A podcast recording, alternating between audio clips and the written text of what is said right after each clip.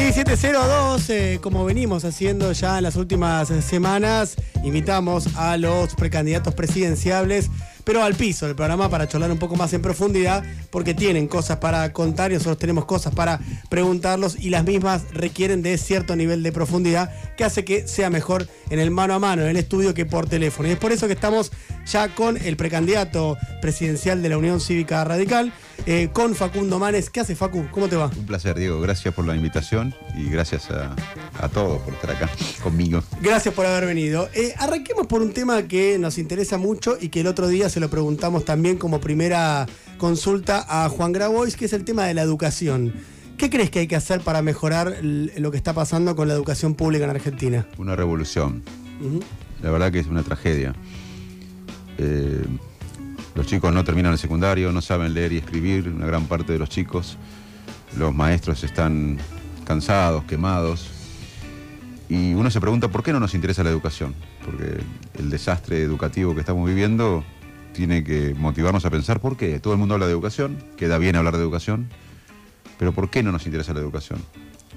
Eh, ¿Por qué no la ajustamos a la educación a, los, eh, a las necesidades del siglo XXI? Estamos en la cuarta revolución industrial. Eh, la mayor riqueza de un país es la capacidad intelectual de los ciudadanos. Sin embargo, no, no invertimos en esto. Hablamos, pero no nos preocupa. Yo creo que porque no tenemos te, lo digo esto pensando, habiendo y ojalá, que podamos debatir esto, porque por ahí no tengo la, razón, pero digo, ¿por qué a los argentinos no nos interesa la educación? Porque los resultados están es que la educación está mal. Creo que porque tenemos una matriz productiva muy primaria. Eh, nosotros básicamente exportamos materia primas. Al tener una, primero que no hay una estrategia de país en la Argentina. No hay una estrategia de país. No, no, no. En los países que se desarrollan hay estrategias, más allá de que gobierna un, un periodo de una coalición, otro periodo de otra coalición. Nadie cambia el trazado grueso. Acá no hay una estrategia de país. Y además, eh, eh, dependemos mucho de las materias primas. Al no tener eh, que hacer productos sofisticados, tampoco necesitamos un pueblo tan educado. Pero, perdón, ¿y por qué pensás que, por qué decís que a los argentinos no les interesa la educación? Visto desde el lado de las familias, uno ve que toda la vida de la familia se estructura alrededor de la educación de los chicos, a qué escuela los mandás, eh, si vas a una privada, a una pública, si le haces complementarios, si vas a inglés, a deportes, que también es parte de la formación. ¿Por qué te parece que no interesa? No, a los argentinos, mirá, ahí eh, Jaime Echeverry, el profesor Jaime Echeverry hizo eh, un, libro que se llama La tragedia educativa. Lo escribió hace 20 años la primera edición y 20 años más tarde la tragedia continúa, o sea que es algo continuo. Y uno le preguntaba a los padres, ¿cómo está la educación en Argentina? Decía Jaime Echeverry, mal, pésima. ¿Y cómo está la de tu hijo? muy bien, mi, hijo zafa. Y es mentira, en la Argentina eh, eh, los colegios eh, que rinden más a nivel internacional no, no son top, no son no está en la primera eh, liga. Un, quizás un colegio público en esa afuera de Shanghái tiene un mejor rendimiento en matemática, en lengua, en lo que sea, que uno de los mejores colegios nuestros. Estamos abajo de la tabla en todo. Sin embargo, tenemos la percepción de que nuestros hijos están bien, que zafan. Y, eh, y, por qué eh, nos preocupa? Porque todos hablamos de educación, gastamos plata en educación. Eh, y tenemos una educación que tiene que mejorar y adaptarse. Eh, yo cuando digo todos los argentinos dije, bueno, a la dirigencia y a la sociedad, porque también en un momento la sociedad, yo no creo, no creo en salvadores ni en mesías, creo que las sociedades cambian a veces y en el 83 yo viví, ustedes eran muy jóvenes, una presión de la sociedad por la democracia, de muchos años, pero que explotó en el 83. Y la, sociedad presionó por democracia. ¿eh? Y yo le atribuyo la reconstrucción democrática de la sociedad no a una persona, si, bien vengo del radicalismo y, admiro a Alfonsín. Eh, le reconozco la reconstrucción democrática a toda la, la, sociedad que exigió por democracia. Yo creo que la Argentina estamos en cada uno se se salve si quien pueda. Bueno, mis hijos zafan, pero no, importa el bien común, no importa la educación general, pero si uno ve los datos, la mayoría, 60%, 70% de los chicos quizás no terminan a tiempo el secundario, y de los que terminan muchos no saben eh, leer y escribir, o sea que si uno ve los datos, inclusive la, de, los, de, los, padres que pensamos que nuestros hijos están bien, a nivel internacional no están bien, aún yendo a los mejores colegios de Argentina. Y yo creo que hay que hacer una revolución educativa. Una de las cosas que, tenemos. lo que tenemos que entender los argentinos es que los países hoy compiten en el mundo, hoy compiten por los sistemas educativos, científicos y tecnológicos. Ahí está la verdadera competencia entre los países. ¿Por qué China ahora asusta a Estados Unidos y no le asustaba hace 40 años? Porque hace 40 años China era un ensambladero de cosas de fábricas de Estados Unidos. Ahora China, en no, nos gusta o no cómo lo hizo, muchos dicen que, eh, que, lo hizo de una manera espiando y demás, pero invirtió mucho también en educación, en ciencia y tecnología, y hoy es una verdadera competencia para Estados Unidos. O sea, hoy la, la educación, cuando hablamos de, de economía, cuando hablamos de trabajo, lo que no entendemos es que estamos hablando de educación. La educación del siglo XXI, es la economía del siglo XXI, es el trabajo del siglo XXI. Sin embargo, en Argentina no estamos discutiendo eso. Las prioridades en Argentina son otras. Discutir telenovelas de políticos, se, juntó tal político con tal político, eh, discutir temas que él sabe como economista, venimos discutiendo hace 60 años, eh, por lo menos 40 y pico, 50, la inflación. Yo era chico, tenía 4 o 5 años, me sentaba con mi viejo a ver televisión y hablaban de inflación, lo mismo que ahora, del dólar, de la brecha cambiaria pero no discutimos de los temas que desarrollan a los países. Y uno de esos es la educación. Me parece que, además de privilegiar al docente como el, trabajo más importante de un país, en, Singapur, en el billete, eh, eh, está una maestra enseñando a los alumnos.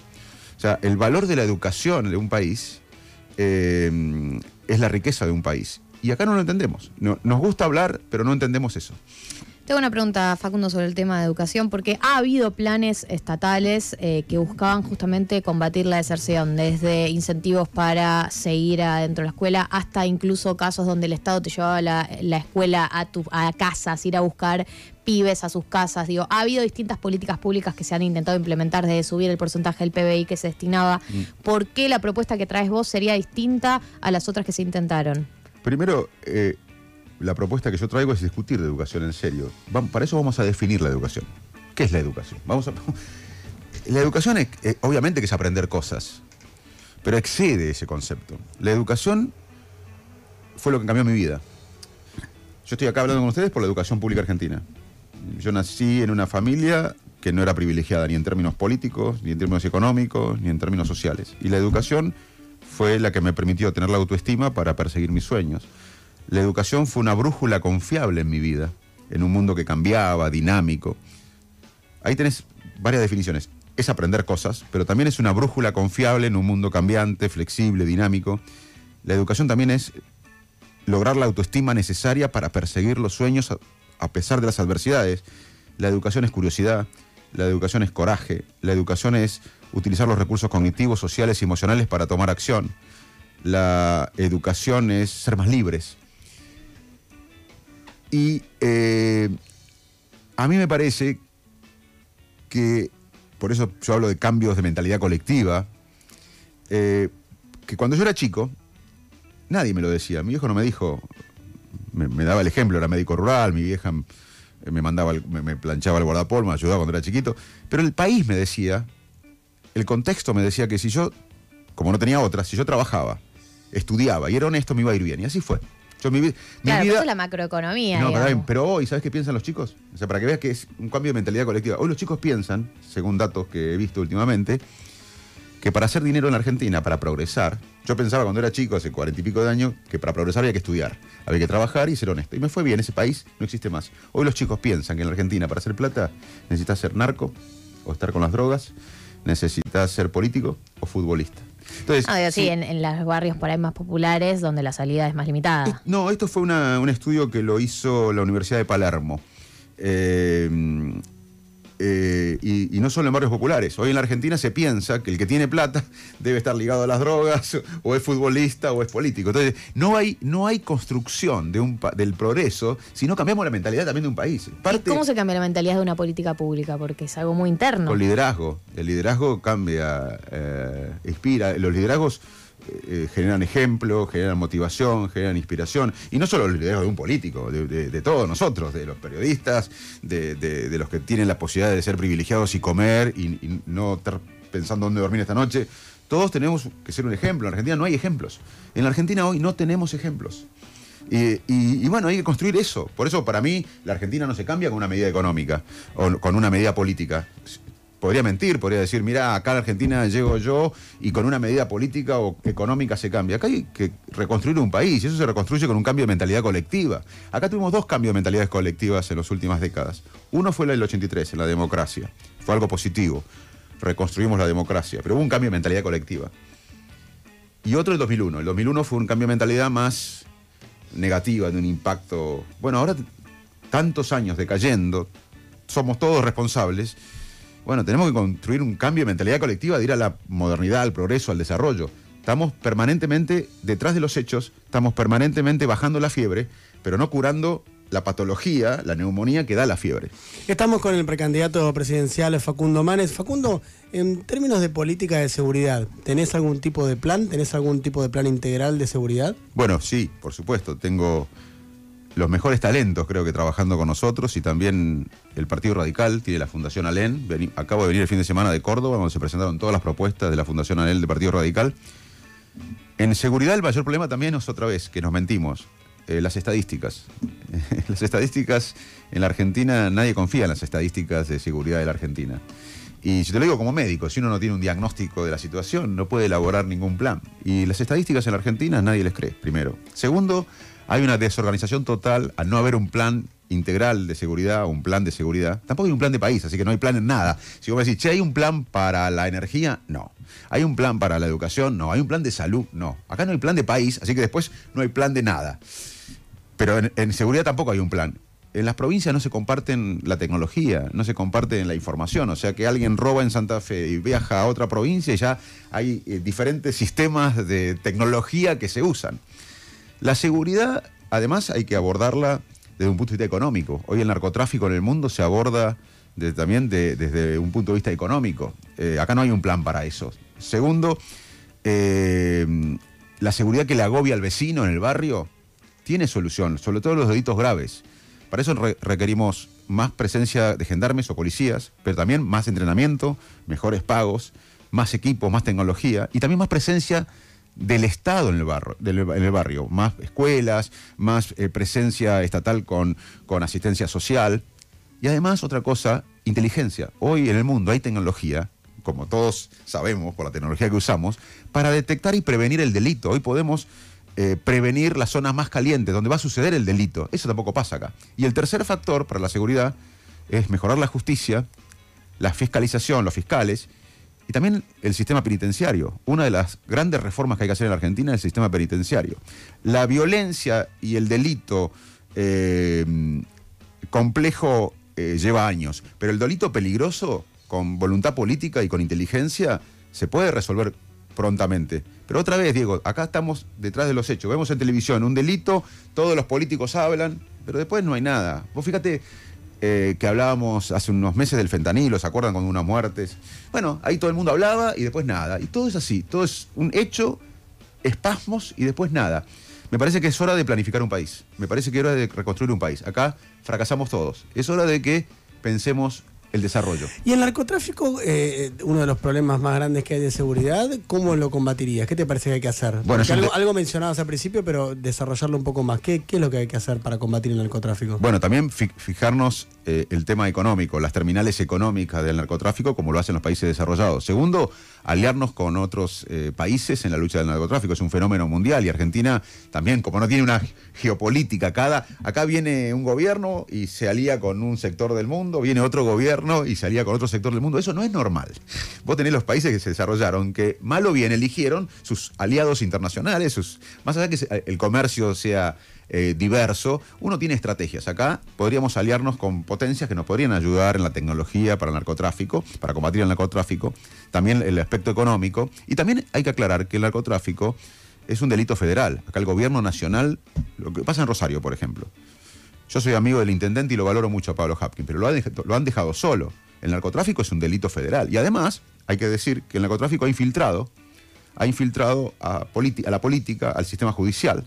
Entonces hay que tener mucho coraje, además, para en la Argentina combatir el narcotráfico. Y otro aspecto que yo quiero aclarar y denunciar acá son las campañas políticas.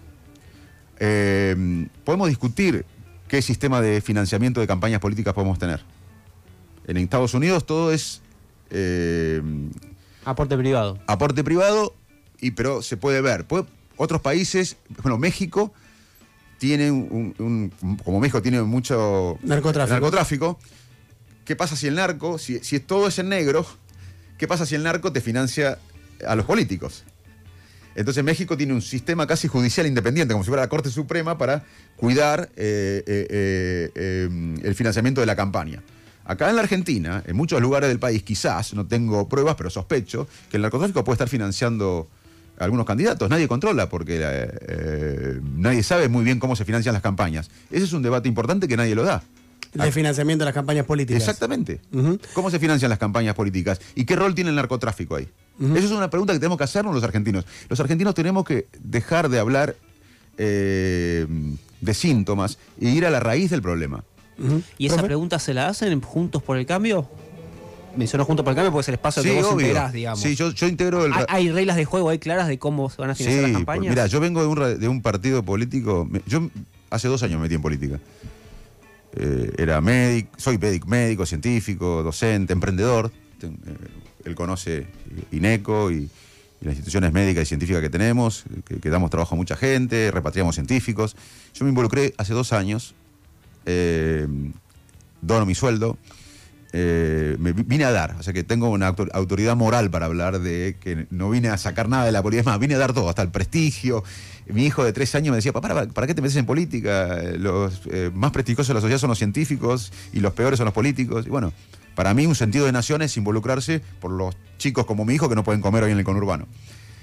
Vengo de un me metí en un partido político. Yo, yo no creo en la antipolítica. Yo creo que la política argentina está mal, pero no soy antipolítica. Por eso me metí en un partido político, del cual me afilié en el 92, eh, que valora las instituciones. Si hay un partido político en la Argentina que valora las instituciones, es la Unión Cívica Radical, que valora la honestidad. Hay, quizás hay gente que no es honesta, pero valora la honestidad. Nosotros ponemos como ejemplo la honestidad. Así que claramente nosotros en, en- en la Unión Cívica Radical tenemos una conducta histórica, porque si no sabemos de dónde venimos, no sabemos a dónde vamos. Y yo, el Partido Radical ha hecho algo que no ha hecho otro partido. Se ha renovado, ha incorporado nueva gente, tiene tres gobernadores, 400 intendentes, senadores, diputados. Yo creo que es el eh, partido... Facundo, el radicalismo también estuvo con el gobierno de Macri, que tiene un montón de causas abiertas por espionaje ilegal, por ejemplo. Entonces, no sé si todo el radicalismo mantiene una tradición de honestidad e institucionalidad como la que vos señalás. Sí, pero yo defiendo los valores. Eso, no, digamos, yo te, hablo de la medicina. Yo defiendo los valores médicos. Ahora, que después me diga, che, en, en Formosa hay un médico que hace tal cosa. Y bueno, yo defiendo los valores de la medicina. Mm. ¿Entendés? Yo no me puedo hacer cargo de, de todo lo que pasó antes, porque inclusive me, me- me- me involucré hace dos años para mejorar te- la política. No, te lo preguntaba porque el radicalismo participó activamente del gobierno de Mauricio Macri, entonces por eso me parecía una contradicción lo que vos algo- decías con, No, con- perdóname, el, radical- el radicalismo no, justamente, justamente yo me metí, porque no coincido con lo que vos decís, Diego. Bueno, tenía El- el- ministros. no. Bueno, no. sí, Aguado no es radical, era ministro de, de Juntos por el Cambio, por Mirá, ejemplo. yo te voy a decir cómo lo veo yo. Ujú.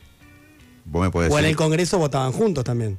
Bueno, puedo, puedo Sí, responder. por supuesto, pero te, te para- Tenés una respuesta ya hecha y eh, yo te quiero responder con todo respeto. Justamente una de las críticas como ciudadano que yo hice a Cambiemos, de las tantas que hice como ciudadano, Sí. para mí el kirchner- kirchnerismo es un eh, proyecto fracasado, un proyecto eh, de corrupción generalizada, de, de, eh, cerramiento de la economía. Lo podemos ver en Santa Cruz, lo que es el kirchnerismo, una provincia rica en recursos naturales, en turismo internacional, que el gobierno achica la actividad y no estimula la actividad privada, que mm, maneja la justicia, maneja el periodismo, eh, hay un déficit de salud y de educación tremendo. Ese modelo kirchnerista no queremos. Ahora, eh, en la coalición electoral hay un trazado grueso de país, en el cual yo estoy de acuerdo de una economía pro mercado, no una sociedad de mercado, eh, un país conectado con el mundo desarrollado, un país que apuesta a los emprendedores, que tenga justicia social. Dentro de esa coalición que se une en el trazado grueso no kirchnerista, hay dos partidos o tres, pero los dos más importantes son el PRO y el radicalismo. A mí me molestó mucho como ciudadano radical que justamente el radicalismo no fue parte del gobierno del PRO. Y ahí no coincido con vos. Ahora te voy a explicar por qué.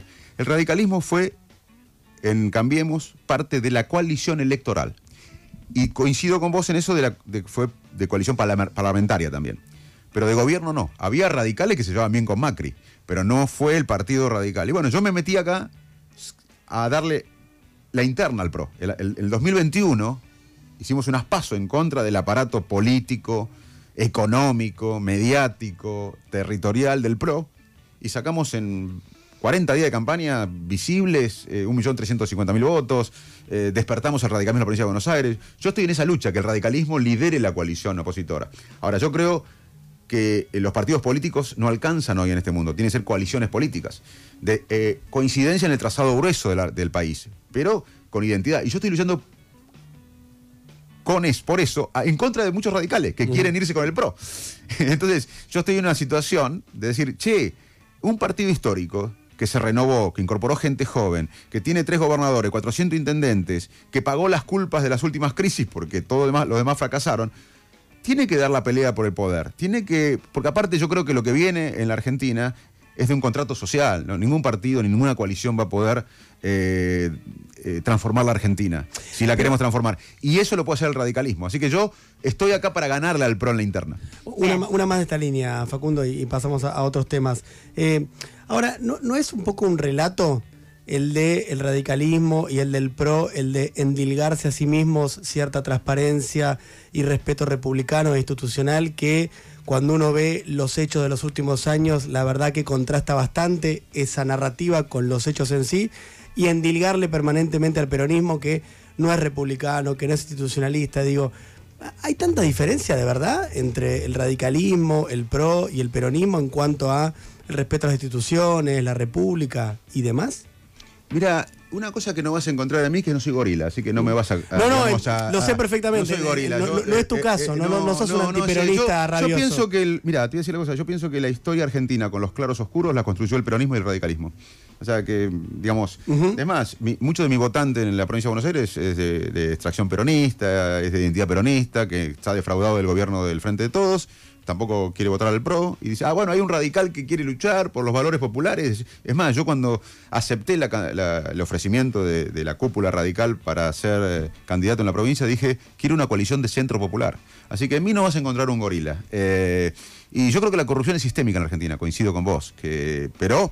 eh, hay bastante evidencia de que algunos eh, presidentes desde la Casa Rosada fueron asociaciones ilícitas. Entonces, eh, claramente hay que denunciar eso.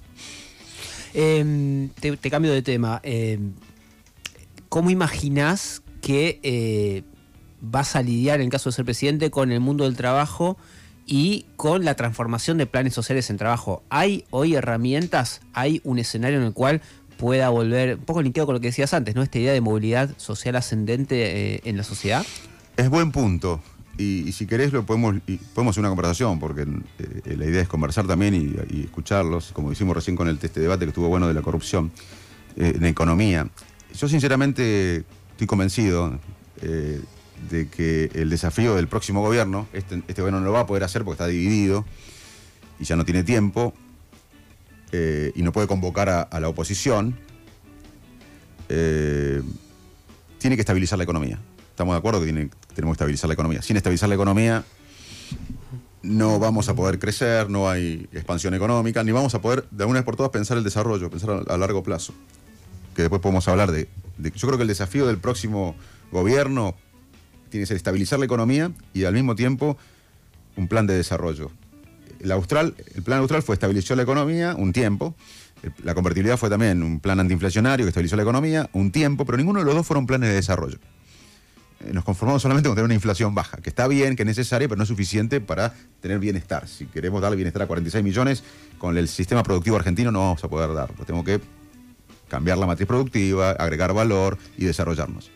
Para ese plan de estabilización que necesitamos hacer, que necesitaría hacer este gobierno, pero no lo puede hacer porque está dividido, porque desde el inicio estuvo dividido y se profundizó más, necesitas consenso político, un contrato social. ¿Por qué?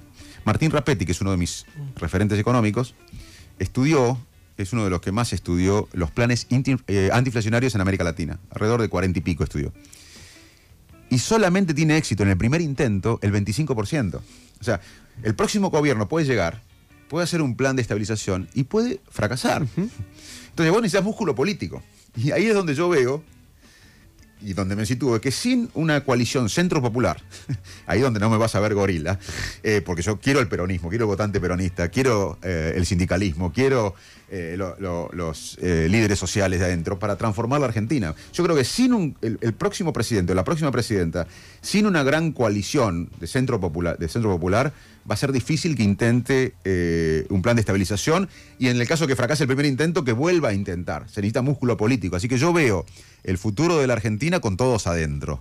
Por eso me preocupa mucho los extremos a mí. Este extremo que está surgiendo de la extrema derecha me preocupa. Me preocupa por el discurso del odio, por el enfrentamiento, porque la Argentina que, que viene para transformarla, necesitamos hablar con el otro, no insultarlo. Mi, mi pre- mi pregunta está orientada a cómo los incluís, cómo haces que esa gente que hoy está afuera, la informalidad, lo que fuera, cómo está adentro. Bueno. En- ¿Encarás una reforma laboral? ¿Encarás alguna estrategia de convertir planes sociales en empleo? Sí. Eh, ¿a, a dónde vas? Digo, Tenemos que dejar- Suponiendo que el plan de estabilización funciona, ¿no? Que es el, el- el paso urgente. Bueno, ¿Qué sigue primero que yo tengo diálogos con los líderes sociales y con los sindicalistas. Yo dialogo con ellos porque me interesa eh, que todos, que no haya ese escenario de las piedras que vivimos en eh, la En reforma jubilatoria, Provisional. sí, provisional. Bueno, eh, yo creo que todos tan, aceptan, eh, en privado por lo menos, que Argentina necesita eh, pasar de- del, del empleo a, la- a la capacitación laboral, a, a trabajo. Eso no va a ser, como dicen algunos, de un día para el otro, va a ser un proceso gradual, pero claramente hay un gran consenso eh, en muchos dirigentes de los sectores sociales que, que están de acuerdo de que Argentina necesita más educación, más capacitación laboral eh, y más empleos por planes. Eso no quiere decir que el que hoy tiene un, un plan no trabaja. Hay mucha gente con planes que trabaja pero no le alcanza. Bueno, pero no podemos seguir así, viviendo así, porque eso es insostenible con el tiempo. Y además es perjudicial, perjudicial para la gente, la hace menos libres. Así que va- vamos a tener que hacer gradualmente una conversión de planes a trabajo, a capacitación laboral.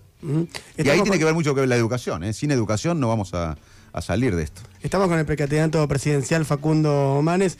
Eh, Facundo, recién mencionabas el fenómeno de la ultraderecha, encarnado en la Argentina por el precandidato presidencial Javier Milei. ¿Qué ves vos de ese fenómeno? Primero veo que es un libertari- libertarismo fantasioso, un libertarismo que quiere eh, incendiar el Banco Central. Yo no conozco ningún país desarrollado sin un Banco Central independiente, que quiere dolarizar. La Argentina no tiene créditos, el Banco Central no tiene dólares. Dolarizar sería pulverizar los salarios, sería eliminar trabajos, empleos. Además quieren vender órganos. Yo como médico nunca permitiría esto. En un país con tanta pobreza, además, vamos a andar con los cuchillos por la calle sacando órganos. Es un delirio, es algo peligroso. Y además el que llega con odio, gobierna con odio. Y ya probamos a mi ley y a las ideas de mi ley. Yo no tengo nada personal con él. Yo combato sus ideas. En la Argentina, las ideas de mi ley son remedio vencido como tratamiento a la terapia que necesita Argentina. Ya probamos con la intolerancia. Tuvimos una dictadura acá. Y ya probamos en forma de convertibilidad el uno a uno. Así que son ideas vencidas, son ideas viejas. Lo que pasa es que captan, y yo ahí siento que hay un punto que tenemos que todos charlar, captan el enojo de mucha gente con el sistema político, con la élite, con los privilegiados, porque excede la política. El privilegio en Argentina excede a la política. Y, y ahí, esa gente, yo no, al votante de mi ley no lo critico porque ahí hay un voto eh, que todavía cree- quiere creer en algo, que está desesperado. El tema, el desafío nuestro en todo caso, es captar ese enojo, esa desazón, esa desesperanza en algo positivo. ¿Cómo te cae, Facundo, el coqueteo de Patricia Bullrich con muchas de esas ideas de Javier Milei? Entiendo que no forman parte del mismo partido, pero sí de una coalición y eventualmente eh, quien sea que gane las pasos, quien sea que pueda llegar al gobierno, pueden llegar a conformar un gobierno juntos. La verdad es que si en Patricia Bullrich no es que abiertamente se ha declarado eh, a favor de muchas ideas, de muchas ideas, la verdad es que muchas veces se ha mostrado con posturas cercanas a las de Javier Milei, por ahí intentando conquistar a, un público parecido, eh, pero querés saber cómo te caía todo esto o si lo ves de esa manera. Bueno, primero, ahora voy a la pregunta concreta, pero como en educación, vamos a definir libertad. La libertad no es la que dice mi ley. La libertad no se hace construyendo muros. La libertad se hace derribando muros. La libertad no se hace en forma individual. La libertad es colectiva, en mi opinión. Es todo lo opuesto. Yo también quiero la libertad, pero quiero libertad colectiva, quiero fraternidad. Yo creo que la Argentina que viene, si no hay fraternidad, va a ser un caos. Eh, entonces me parece que hay que poner límites a, eso. Hay que claramente eh, decir, no podemos ser aliados de, de esta propuesta. Yo creo que, eh, que- bueno, por eso está el radicalismo. Por eso ahí tiene... ¿cómo, ¿Qué puedo hacer yo para esto? ¿Qué podés hacer vos? Que el radicalismo lidere la coalición, que vaya a una elección contra el PRO, que es para lo que me metí en política yo. Yo me metí en política para que el radicalismo dentro de la coalición electoral tenga una interna... eh, Digamos, con- para que le dispute un poco el Claro, centro. que no sea furgón de cola del PRO. Entonces, yo no puedo decir qué hace el PRO, porque no soy del PRO. Yo- estamos en la misma coalición, porque Claro. el mundo se gobierna por coaliciones. Pero en Europa, lo que estoy planteando yo no es un capricho mío, es cómo funciona una coalición europea-alemana. Son distintos partidos políticos con identidades que se unen para un trazado grueso de país. Acá medio que tendemos a fórmulas cruzadas, a, a- a que haya, un- que sea, en vez de una coalición, que sea un partido político. Por eso yo quiero una interna entre el radicalismo y el PRO y la coalición cívica. ¿Tu candidato a vice va a ser de la UCR o va a ser del PRO? Va a ser una persona que represente nuestros valores. Eh, estamos viendo, está hablando con mucha gente, hay mucho interés en, en acompañar este proceso, no solo de, de la gente, sino también de dirigentes, pero va a ser alguien que acompañe nuestros valores. O sea, puede ser el PRO, puede ser la UCR. Mientras Tiene que acompañar estabilización y desarrollo. Yo estoy acá para que la Argentina discuta el desarrollo, que no discutamos cómo administrar pobreza permanentemente, ni cómo eh, discutimos el subdesarrollo sustentable. Acá tenemos que encarar el desarrollo. Y ahí yo no voy a ceder. Si no hay una política de desarrollo, eh, yo voy a estar eh, en otro lugar. Eh, vamos cerrando. Eh, Fa- Facundo, estamos con Facundo Mares, el candidato presidencial de la UCR, precandidato presidencial de la UCR. Eh, hay muchos que te critican el hecho de haberte lanzado directamente como candidato presidencial y no haber hecho alguna etapa intermedia, más allá de que ganaste una elección, no ganaste, pero te fue muy bien una elección en el, en el 2021, con esa estructura que vos decís. Eh, pero a un cargo ejecutivo, intendente o candidato a, gobernador, ¿vos cómo ves esa crítica? Primero que yo siento que la Argentina necesita una inspiración hacia el futuro. Eh, acá, ¿qué es el liderazgo? El liderazgo, que lo va a dar la gente, el liderazgo es tener un propósito vital. Yo tengo un propósito, que Argentina encamine el desarrollo. Quizás no me toca a mí, quizás no es mi tiempo, quizás eh, la gente no me elige a mí, pero yo tengo un propósito vital. Lo tuve con las neurociencias, llegué al país en el 2001 y el marco teórico era otro. Y yo dije, no, acá hay que fo- fortalecer las neurociencias cognitivas, que es lo que se está haciendo en el mundo, y si uno tiene ansiedad no es porque lo miró mal la, la madre en la infancia, eh, y si uno tiene autismo hay biología detrás de esto, hay medicina, hay ciencia. Y bueno, tuve ese propósito. Ahora mi propósito es que la Argentina encare el desarrollo, que dejemos de discutir los síntomas. Además de propósito vital, hay que ir para adelante, quemando las naves, está dispuesto a perder todo. Yo estoy dispuesto a perder todo, además he perdido mucho en estos dos años metiéndome en la política. No vivo de la política. Y además, eh, no tienen que importar las metas, porque como decía Machado, ojo con las metas, que por ahí se cumplen. Y lo que cambian los países son los liderazgos. Eh, y yo tengo experiencia de gestión en la actividad privada, llegué en un tren a 11 sin nada, hoy tenemos más de 500 empleados, tenemos instituciones en todo el país, vengo del sector privado, soy emprendedor, pago sueldos por mes.